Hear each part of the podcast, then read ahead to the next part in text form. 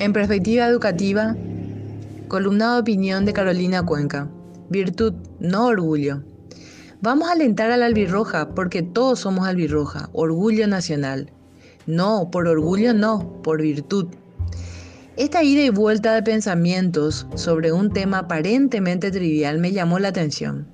Comentándolo con un amigo historiador me decía que la gente va diluyendo en la conciencia esta diferencia que hay que remarcar de nuevo. Pasa que no alentamos o no deberíamos alentar todo acto grupal por mucho sentido de pretendencia que tengamos por el simple orgullo de ser parte de algo más. Lo que hace bueno al patriotismo es la virtud, no el orgullo. Si alentamos a la albirroja debería ser porque los jugadores dan de sí, entrenan, siguen tácticas, se sacrifican y da gusto verlos jugar aunque pierdan. Para muchos, escuchar hablar de virtud les sonará a volvernos a ese tiempo de tratamientos cortesanos de la antigüedad. Vuestra merced, os lo ruego, su señoría, matatirurirura, etc. Porque claro, estamos siendo inmersos, inducidos, familiarizados en una cultura llamada postmoderna, donde no se habla de virtudes, sino más bien de valores y hasta allí nomás. Pero hay una diferencia, ya que los valores son criterios que orientan la conducta, mientras que las virtudes son hábitos de bien y la virtud es una disposición habitual para hacer el bien que la tienen personas de carne y hueso en acciones concretas.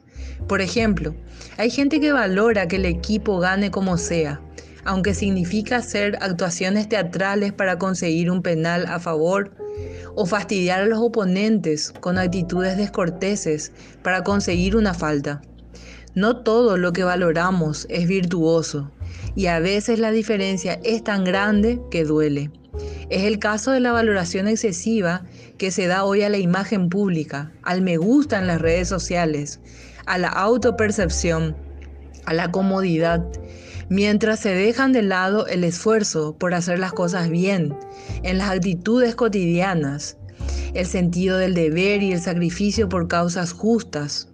Decía Edmund Burke, que la verdadera igualdad moral del género humano está en la posibilidad de practicar la virtud en cualquier circunstancia y encontrar en ello la felicidad. Y es notable que se nos prepare tan poco para practicar la virtud.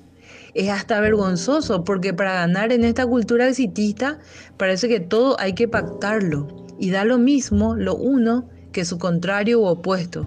Se pacta y ya, aunque sea con el diablo.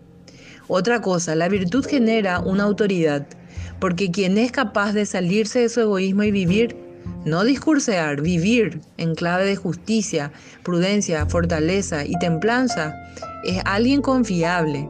En este sentido es justo premiar la virtud y castigar el vicio.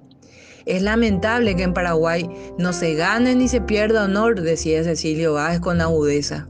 Y agregamos, deberían ganarlo los virtuosos, no los orgullosos, que con su orgullo meten la pata. Por orgullo no se rectifican muchas cosas. Por orgullo se maquillan fracasos y se pasa por encima del bien común. Es difícil moldear el temperamento, es difícil congeniar gustos y deberes, es difícil servir, pero todos necesitamos gente de esta altura humana, no perfecta, sino con sentido de bien, sobre todo en quienes nos gobiernan. Solo recordar la impresionante iconografía de las virtudes en la sala de la audiencia del Tribunal de la Mercancía de Florencia, siglo XV, y nos daremos cuenta de que este deseo no es nuevo y sin embargo sigue actual. No está todo perdido porque entre la gente sencilla aún brilla la virtud sobre todo en esta época de crisis sanitaria, saltan a la luz esas personas dispuestas a hacer el bien y a hacerlo bien hecho.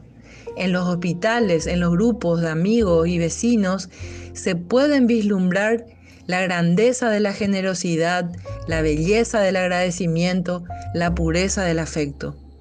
Esta luz es la que deberíamos redescubrir si queremos mejorar en todo sentido.